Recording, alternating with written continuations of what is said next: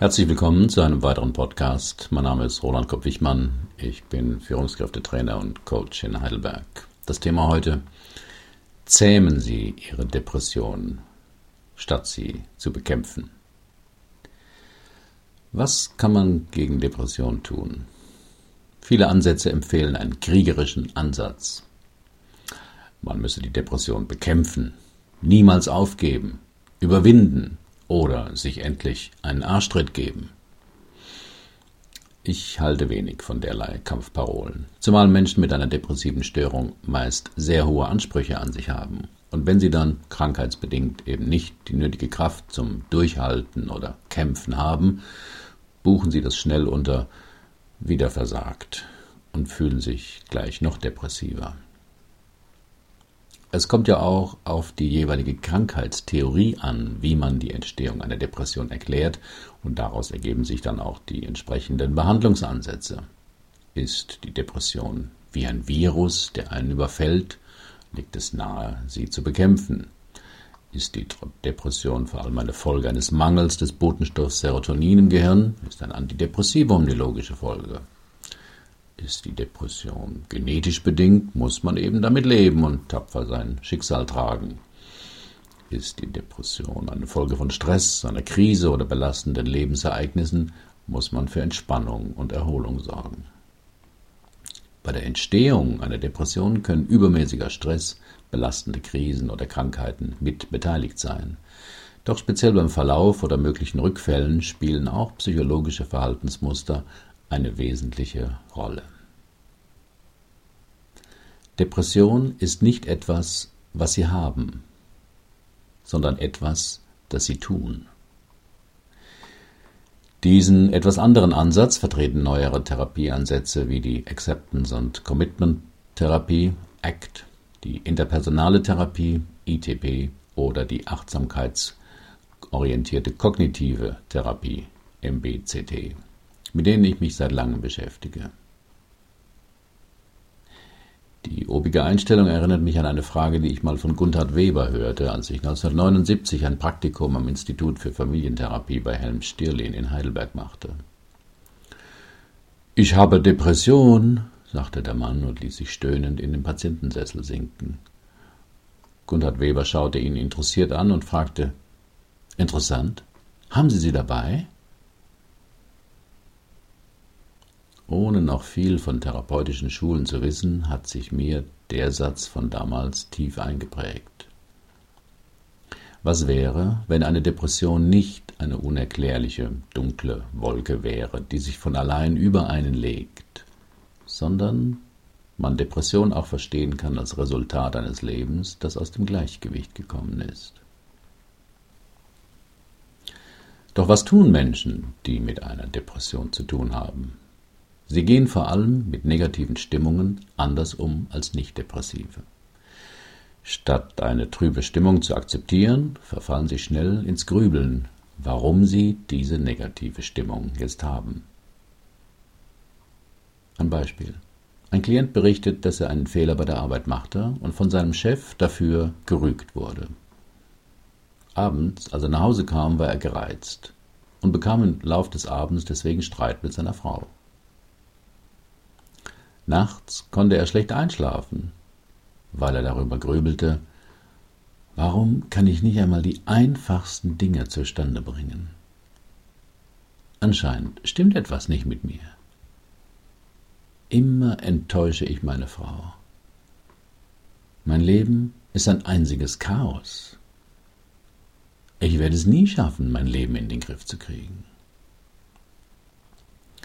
Nicht überraschend, dass sich der Klient nach einer längeren Beschäftigung mit diesen Feststellungen noch schlechter fühlte. Das ist die Depressionsspirale, die dunkle Wolke. Sie entsteht vor allem durch zwei Verhaltensmuster. Erstens, Depressive verdrängen oft ihre unangenehmen Gefühle. Anstatt eine Missempfindung, zum Beispiel Enttäuschung, wahrzunehmen, zu akzeptieren und zu verdauen, wollen sie sie loswerden. Meist, weil sie hohe Ansprüche an sich haben, immer klaglos zu funktionieren oder immer stark sein zu müssen. Als ich meinen Klienten fragte, warum er seiner Frau abends nicht von dem Vorfall im Büro erzählt habe, sagte er nur, fand ich nicht so wichtig. Doch unangenehme Gefühle verschwinden nicht einfach, sondern bahnen sich ihren Weg. Bei dem Klienten wohl in die Gereiztheit, die zum Streit führte. Der zweite Unterschied, Depressive identifizieren sich zu sehr mit ihren negativen Gedanken.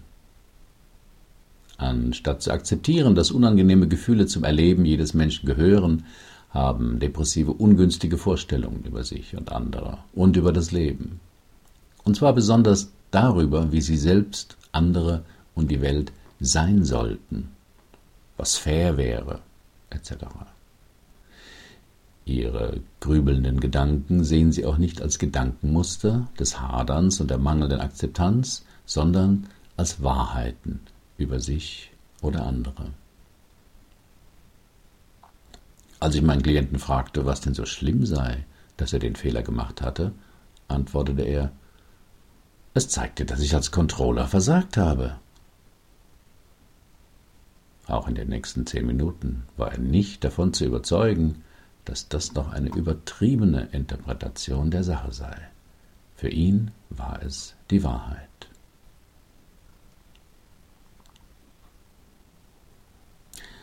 Und wie zähmt man nun seine Depression? Mein Bild für die Depression ist eine Boa, also eine Schlange, die ihre Opfer umschlingt, ihnen die Bewegungsfreiheit nimmt und ihnen langsam, aber unerbittlich die Luft abdrückt. Wenn eine Boa sie im Griff hat, können sie nicht gegen sie kämpfen oder gewinnen. Sie können sie nur zähmen. Das ist der wichtigste Ansatz in den achtsamkeitsbasierten Therapien. Zähmen heißt vor allem kennenlernen. Depressive Gedanken sind die Hauptquelle ihrer trüben Stimmungen. Gedanken wie das ganze Leben ist ein Kampf. Am meisten enttäuscht bin ich über mich selbst. Ich bin zu nichts imstande und nichts wert. Warum klappen bei mir die einfachsten Dinge nicht? Ich bin durch und durch ein Versager. Irgendetwas stimmt nicht mit mir. Dass solche Gedanken, das ist die Boa, sich anschleichen, dagegen können sie nichts machen. Ob sie sich jedoch von ihnen einwickeln und erdrücken lassen, indem sie sich länger damit beschäftigen oder anders damit umgehen, dafür können sie etwas tun.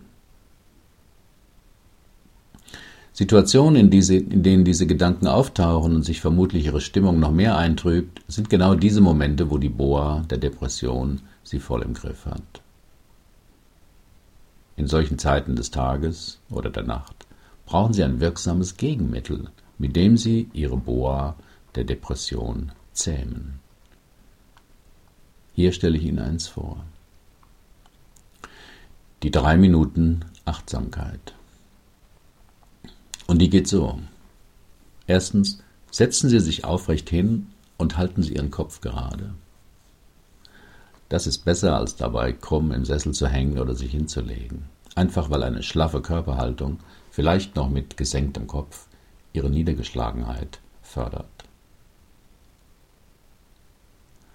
Beobachten Sie als erstes Ihre Gedanken.